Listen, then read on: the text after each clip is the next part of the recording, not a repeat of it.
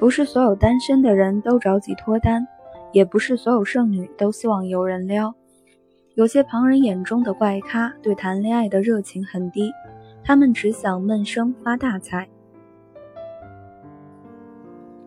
成天在男人堆里挣生活的娟子，就是这样一位姑娘。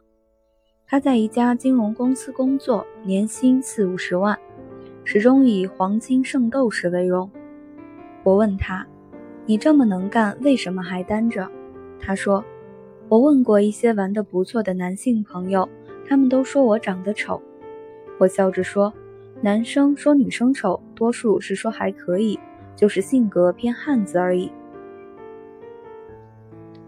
他捂着嘴巴笑：“天哪，那我知道我为什么没人要了，大概是长得还凑合，但不会撒娇。”别人是喝点酒就是梨花带雨的娇羞，我喝点酒就像是梁山好汉附体了似的。你瞅瞅，女神经体质的姑娘，什么事都能说出单口相声的效果。我又问，总在男人堆里插科打诨，难道真不怕嫁不出去吗？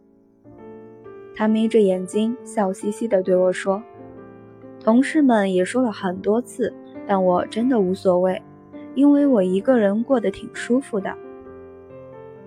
我又问：“那你怕过什么？”他说：“也没什么太怕的。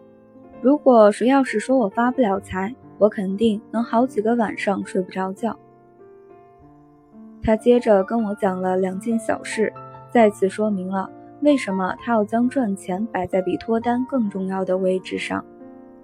一次是逛商场，他看到了一件很喜欢但特别贵的限量版包包，他只有最后一件了。巧合的是，就在娟子犹犹豫豫的时候，另一个姑娘出现了。他二话没说，连贯动作是掏卡买单走人。你看，钱没了还可以再去努力再去赚，但好看的包包被人抢光了。就永远都没机会再背上了。原来机会只留给那些准备了钱的人。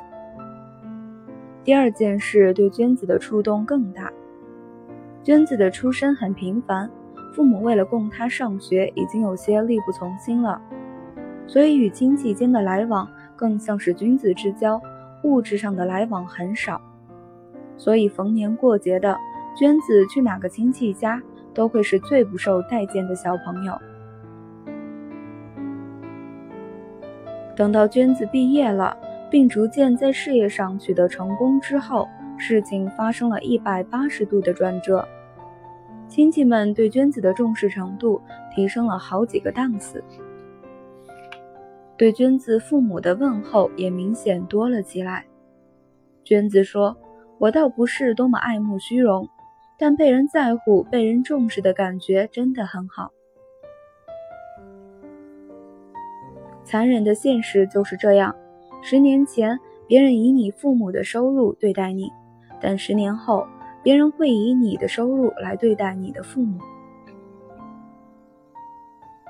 有钱，你才能在年纪轻轻的时候就过上自己想要的生活，而不是等到七老八十了才频频回首，满是遗憾。有钱才能拥有自己喜欢的东西，而不是在遇见了他时发现钱包空空，只能尴尬的扭头走掉。有钱才能在你伤心难过的时候去最贵的餐馆大吃一顿，而不必对着菜单上的价格斤斤计较。有钱才能在你被人抛弃后依旧住得起两室一厅的房子，而不至于流落街头孤苦无依。有钱，你才能在面对爱情时，不会因为钱和谁在一起，也不会因为钱而离开谁。有钱，你才能让自己追逐诗和远方，住一间隔音效果好一点的酒店，选一个时间合理一些的航班。有钱的意义，并非是肆意挥霍，而是拥有更多的选择。因为有钱，你可以不斤斤计较。不钻营奉承。